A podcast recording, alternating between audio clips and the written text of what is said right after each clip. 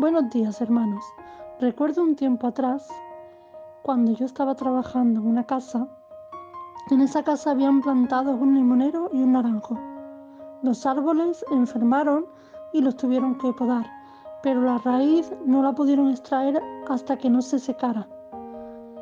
El jardinero nos aconsejó que tiráramos el agua sucia de limpiar la casa en la raíz para que ésta se, pudriera y se secara, para poder arrancarla.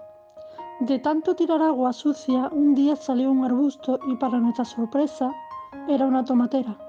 Más adelante salieron también una mata de berenjena y otra mata de calabaza. El agua que tirábamos llevaba las semillas que se caían en el suelo de la cocina cuando hacíamos de comer. Pero cuando salió el fruto de las matas no era un fruto bueno. Y, y tampoco podía ser bueno porque el agua que tirábamos durante mucho tiempo era una agua sucia y corrompida, porque la función del agua que tirábamos era que se secara esa raíz para que pudiera ser extraída. Así que cuando nació el fruto, tuvimos que arrancarlo y tirarlo porque el fruto no servía para nada.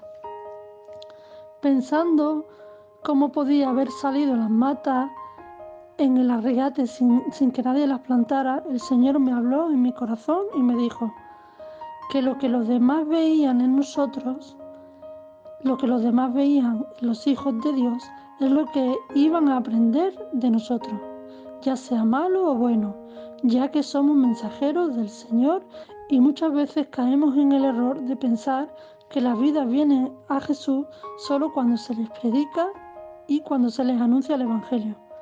Pero hay ocasiones en la que nuestra manera de actuar, nuestra manera de enfrentarnos a las situaciones, hacen que otros tengan curiosidad y quieran acercarse a Jesús. En Hechos 1.8 leemos, pero recibiréis poder cuando haya venido sobre vosotros el Espíritu Santo y me seréis testigos en Jerusalén, en toda Judea, en Samaria y hasta lo último de la tierra. Hermano, el fruto que impactará en las vidas es el tener un corazón conforme al corazón de Dios y andar como Jesús anduvo, cumpliendo su palabra y viviendo conforme a su voluntad para que las vidas sean alcanzadas para Cristo. Muchas bendiciones para este día.